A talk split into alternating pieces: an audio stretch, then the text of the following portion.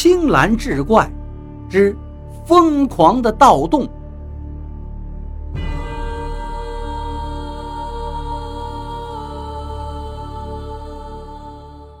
冯爵在城里头打工，到了秋天，这才请假回来帮着老婆小翠收秋。这天，他正在修这个白鼠窖，小翠回来了，站在窖口喊他：“冯爵，你给我上来！”冯爵听出小翠这话音不对，忙着爬了上来，问他：“咋了？”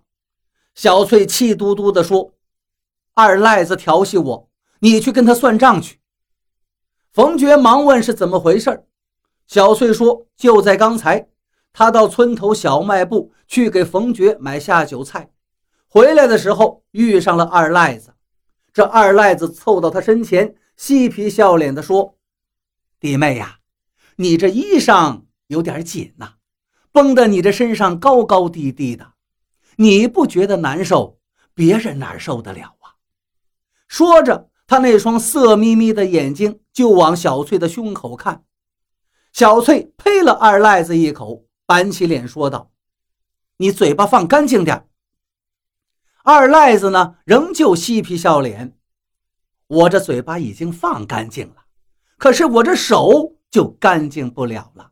你看看，我这手被你吸引了，我控制不了。”说着就要往小翠的胸脯上摸。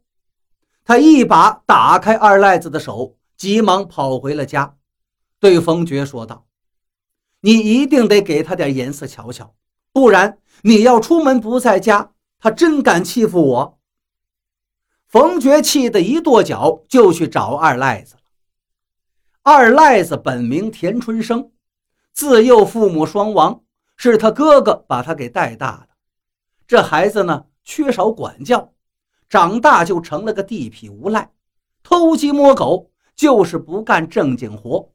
家里头穷的是叮当乱响。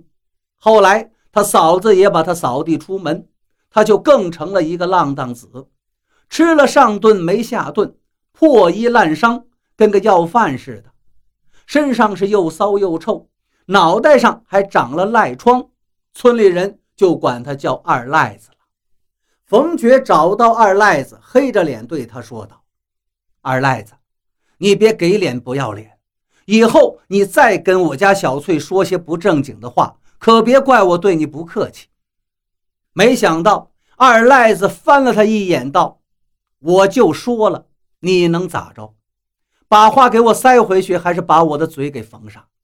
连句话都不让人说了，我倒没看出你有这么大的本事。”冯爵气得脸都涨成了猪肝色，举起拳头挥手就要打，可是二赖子咕咚一声躺在地上打起了滚儿，浑身都是土，还一边喊道：“哎呦，打死我了！哎呀，打死我了呀！救命啊！”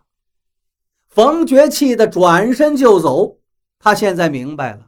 要对付这二赖子，真不是件容易的事儿。二赖子这人赖呀，你跟他讲不出理来。你这边还没动手呢，他就敢躺地上诬陷你打他。你要真动了手，把他打伤了，他还不讹上你呀？那恐怕就是一个甩不掉的爷爷了。但就这么放过他，又不甘心。而且更让冯爵担心的是，他一旦出门在外，剩下小翠一个人在家，这二赖子恐怕更来劲了。小翠拿他没办法，可真别让他给占了便宜去。于是他暗下决心，在他走之前，一定得把这事解决好。他一边琢磨着，一边往家走。快走到家时，看到了自家的白鼠窖，眼睛一亮，灵机一动，他有了主意。对。就这么办，他马上回家，登上自行车，赶到了八里地外的岳母家里，跟大舅子借来了一辆农用车。他把农用车停到自家门口，大声地对小翠说：“小翠啊，你赶快收拾收拾，咱们进城去。”小翠听到他的喊声，不觉一愣，忙迎了出来，问道：“你说啥呀？”冯觉说。咱有钱了，别老是土了吧唧的，也得学学城里的女人，好好捯饬捯饬。你赶紧收拾，咱这就进城。我给你买新衣裳，买首饰，还带你去洗洗脸。小翠不知道冯觉这么抠的人，怎么一下子变得这么爽快了。但是女人嘛，总喜欢男人对自己好，更喜欢男人给自己买新衣裳、新首饰，再洗洗脸、美美容。她也就不再问什么，回屋里简单收拾一番，两个人就兴高采烈地进城去了。